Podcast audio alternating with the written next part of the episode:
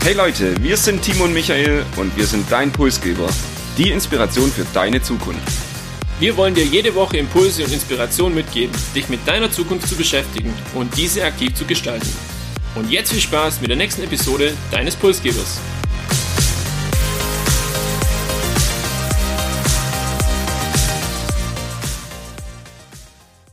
Wir heben heute mit euch gemeinsam ab ins Weltall. Elon Musk hat den Lebenstraum, auf dem Mars zu stauben. Doch wie wahrscheinlich ist das? Was sind die Herausforderungen und warum beschäftigen wir uns als Podcast-Pulsgeber überhaupt mit dem Mars? Auf all die Fragen bekommt ihr die nächsten 15 Minuten Antworten von uns. Timo, vielleicht zu Beginn eine einfache Frage. Könntest du dir denn vorstellen, ins Weltall zu fliegen oder vielleicht sogar auf einem anderen Planeten zu leben? Also so ein Flug ins Weltall wäre, glaube ich, schon ein einmaliges Erlebnis. Aber um jetzt auf diesem Planeten erleben zu können oder die Entscheidung zu treffen, ob ich da leben will, würde ich glaube erstmal einen Ausflug dorthin machen wollen, um zu sehen, was mich einfach auch erwartet. Und aktuell tue ich mich schwer, mir das vorzustellen, weil ich gehe davon aus, wir müssten auf sehr, sehr viel einfach auch verzichten. Und ohne deine Vermögenssituation jetzt genauer zu kennen, würde ich annehmen, dass du dir die 250.000 Euro für einen Flug, den der Flug aktuell bei Virgin Galactic kosten würde für die Zukunft, auch nicht leisten kannst. Ich sehe schon, du bist äh, relativ tief drin in meine Finanzsituation, aber du hast recht, also es wäre definitiv so, dass das nötige Kleingeld von mir da fehlen würde. Was hast du denn bereits zur Mars-Mission gehört? Was gibt's denn da für interessante Fakten vielleicht auch?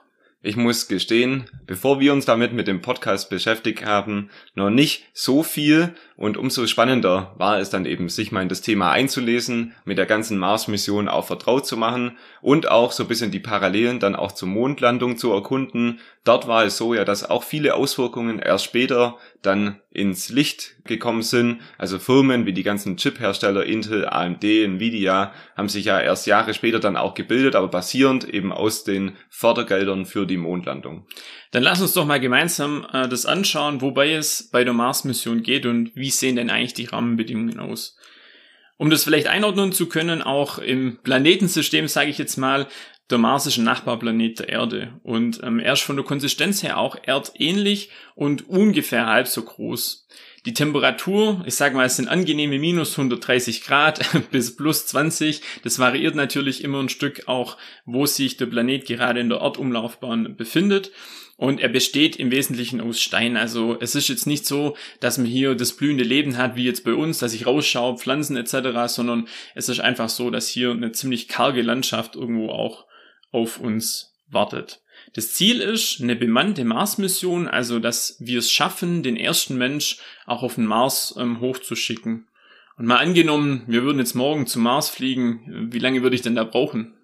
Ja, ich habe gelesen in der Vorbereitung circa sieben Monate, aber vielleicht kannst du mir da noch etwas mehr dazu sagen. Stimmt, die Flugzeit sind genau sieben Monate und das Spannende ist vielleicht auch das Flugfenster, wenn man sich das mal anschaut.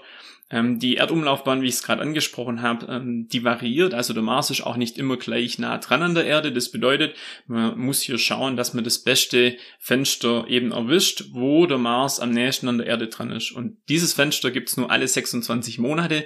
Das heißt, ich muss mich eben gut vorbereiten, wenn ich dann auch dieses Fenster erwischen will.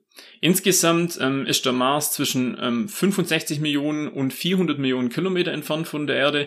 Und vielleicht mal zum Vergleich, die ISS, äh, das sind nur 400 Kilometer. Und der Weltraum beginnt ja schon ab 100 Kilometer.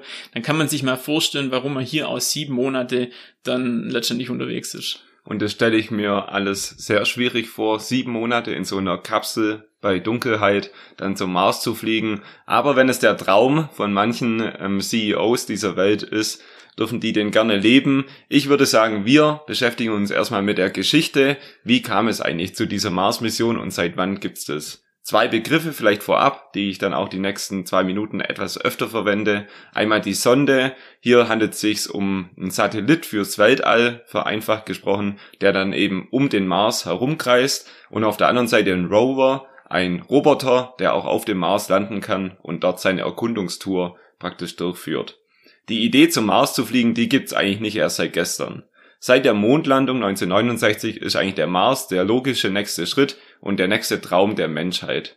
Und bereits 1960, also noch vor der Mondlandung, hat Russland auch schon den ersten Versuch gestartet, eine Sonde zum Mars zu schicken, damals noch erfolgslos. Besser hat's dann die NASA gemacht, auch noch vor der Mondlandung, und hatte mit dem Marino 4 dann die erste Sonde praktisch in der Umlaufbahn vom Mars, die dann auch erste Bilder geschossen hat, 1965. Gehen wir mal 40 Jahre weiter. 2004 landeten dann die NASA-Rover Opportunity und Spirit auf dem Mars und haben festgestellt, dass es dort oder konnten nachweisen, dass es dort schon mal Wasser auf dem Planet gab und damals für die Wissenschaft eine sehr wichtige Erkenntnis, die dann auch bis heute noch relevant ist für weitere zukünftige Missionen. Da gab es dann noch die Curiosity, der Rover, der 2012 landete, der fährt auch da oben heute noch spazieren. Also in den 100 Millionen Kilometer Entfernung fährt der Rover immer noch seine gemütlichen Runden auf dem Mars. Ganz kurios finde ich eigentlich. Und eben das letzte Flugfenster, du hattest das ja schon angesprochen, dann Ende 2020 haben drei Missionen genutzt, unter anderem auch die NASA mit dem Mars Rover Perseverance, der seit Februar diesen Jahres jetzt auf Erkundung ist und da auch Proben praktisch vom Mars entnehmen soll. Ich habe jetzt ganz aktuell gelesen, dass diese erste Proben und der erste Versuch auch wirklich Gestein vom Mars zu sammeln leider nicht so ganz ge geglückt ist. Hast du da nähere Informationen vielleicht dazu? Ja, genau. Also Ziel war es praktisch, Bohrungen zu machen auf dem Mars, um das an dem Gestein fossile Bakterien zu finden, mit dem Ziel eben Leben auf dem Mars nachweisen zu können. Jetzt war das aber so, der Mars ist ein sehr staubiger, ähm, fast sandiger Planet oder das Gestein ist sehr bröselig und deshalb, weil das so bröselig ist, konnte das eben nicht in den Kapseln von dem Roboter ähm, gehalten werden, sodass die ersten Bohrungen da nicht erfolgreich waren, beziehungsweise die Bohrung schon, aber eben das Aufnehmen von dem Gestein nicht. Ähm, ein anderes technisches Highlight, das ich hier noch gerne erwähnen würde, dieser Roboter, der Rover, hat auch noch einen kleinen Helikopter mit dabei, also eine kleine Drohne, Ingenuity heißt die, und die fliegt praktisch dem Roboter voraus, dort oben im Weltall, und sagt ihm dann immer so ein bisschen als Späher, wo er hinfahren soll und was da so auf ihn wartet. Wäre irgendwo auch schade, wenn er da ganz alleine oben ist und seine Runden alleine dreht. Ähm, so hat er zumindest ein Begleitflugzeug, sag ich mal. Und tatsächlich ist er auch nicht mehr alleine, denn seit Mai hat es auch neben der NASA China geschafft, einen Rover auf dem Mars zu landen, als erste Nation oder als erste Organisation neben der NASA, sodass auch ein chinesischer Roboter seit Mai dort oben auch seine Runden dreht und dann wären die Kollegen da oben also jetzt schon dann mit dem von 2012 zu viert. Das heißt, es ist eine ganz äh, gemütliche Runde da oben. Die Mars-Familie wächst, kann man sagen. Gut zusammengefasst. Also vielleicht auch abschließend Kurzum, ganz spannend, da oben auf dem Mars in vielen hundert Millionen Kilometer Entfernung ähm, fahren ein paar Roboter rum. Aber die Frage ist ja, wem gehören diese Roboter? Also wer sind die großen Player in dem Mars-Business? Und da schauen wir uns am besten mal die verschiedenen Nationen an, die sich an diesem Thema Mars-Mission einfach auch beteiligen. Da wäre zum einen China, dann ähm, die Europäische Weltraumorganisation ESA, NASA und die Vereinigten ähm, Arabischen Emirate. China will beispielsweise 2033, das ist so das Ziel bei denen, die erste Raumfahrer dann auch zum Mars schicken und ähm, ja, das, das Ziel hier auch irgendwo Leben auf dem Mars zu ermöglichen und gleichzeitig äh, das Thema auch Ressourcen zu gewinnen. Bei der ESA ist es so, die planen jetzt 2022 mit dem ExoMars Rover die erste Mars-Erkundungstour. Also man sieht auch, die Ziele sind hier unterschiedlich und ähm, bei den einen geht es eher mal darum, wirklich auch zu erkunden. Die anderen haben schon viel, viel größere Pläne und das Ziel einfach auch, ja, hier das, das Leben auf dem Mars möglich zu machen. Ganz interessant auch, wenn man sich mal anschaut, wie lang eigentlich so ein Ablauf ist. Ähm, Gerade beispielsweise bei den Vereinigten Arabischen Emiraten. Ähm, die Mission nennt sich Hope und die ist am 19.07.2020 gestartet. Am 9.02., also ein halbes Jahr, über ein halbes Jahr später, war dann der Eintritt in den Mars-Orbit und Mitte des Jahres beginnt die Primärvision, die dann im Jahr 2023 abgeschlossen ist. Also es ist nicht so einfach, wenn man jetzt mal sagt, hey, ich schicke da eine Drohne hoch und die gibt mir dann Informationen, sondern ich brauche eine riesige zeitliche Vorlaufzeit und ich muss auch eine gewisse Zeit einplanen, in der dieses Projekt dann stattfindet. Und jetzt haben wir vier Länder von dir vorgestellt bekommen. Ich habe aber zu Beginn den verrückten Elon Musk angesprochen und der hat ja eine ganz andere Vision. Was will denn Elon Musk?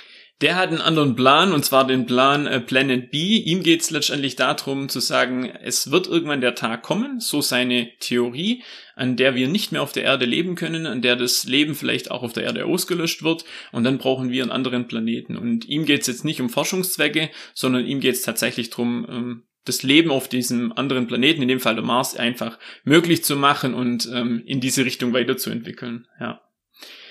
Jetzt haben wir viel Input bekommen zum Thema Mars. Wie realistisch ist denn das Ganze? Also jetzt ähm, mal wirklich fernab von diesen ähm, Fakten. Wie realistisch schätzen wir das vielleicht auch ein oder wie realistisch schätzt du das jetzt ein, dass wir auf den Mars gehen? Genau, ich würde mal beginnen. Also die Forschung durch Roboter findet ja heute schon statt und das ist sicherlich was, was auch beibehalten wird und noch ausgeweitet werden wird. Eine bemannte Mars-Mission halte ich persönlich für unrealistisch, auch wenn das die Visionäre eben verkünden, immer so auf die nächsten zehn Jahre ist es auf jeden Fall möglich, wenn man denen Glauben schenkt. Warum glaube ich, dass es aber unrealistisch ist? Zum einen, die Landung ist auf dem Mars sehr schwierig, allein schon aufgrund der Entfernung eben die Millionen von Kilometer Entfernung und auch die niedrige Atmosphäre. Also der Mars hat nur noch eine sehr geringe Atmosphäre und es haben insgesamt die letzten Jahre auch nur 40 Prozent der Sonden und Rover dann tatsächlich geschafft, auch dort anzukommen. Das zweite Argument hier ist noch eine sehr hohe Strahlung. Also ein Mensch, der dort oben wäre, ähm, könnte sowieso nur in einem Anzug dort überleben, eben weil die Strahlung sehr hoch ist. Und wenn man sich dann anschaut, dass man in einem Anzug über sieben Monate beispielsweise allein dieser Hinflug und dann oben die Zeit, wo man verbringt, da unterwegs ist, dann ist es einfach ein psychischer Druck, eine schwierige psychische Situation für einen Menschen, die eigentlich kaum aushaltbar ist. Bei absoluter Dunkelheit, Schwerelosigkeit und das ähm, ja für circa knapp drei Jahre sogar. Generell ist es auch so, dass das Thema sehr, sehr aufwendig und kostenintensiv ist und es gibt auf dem Mars vermutlich einfach sehr, sehr wenig Ressourcen, die man zum Leben braucht. Das bedeutet, ich muss alles da hochschaffen, was ich dann auch brauche. Selbst wenn ich da ein Camp aufbaue, sage ich jetzt mal, das ganze Material muss ja auch irgendwo dahin kommen.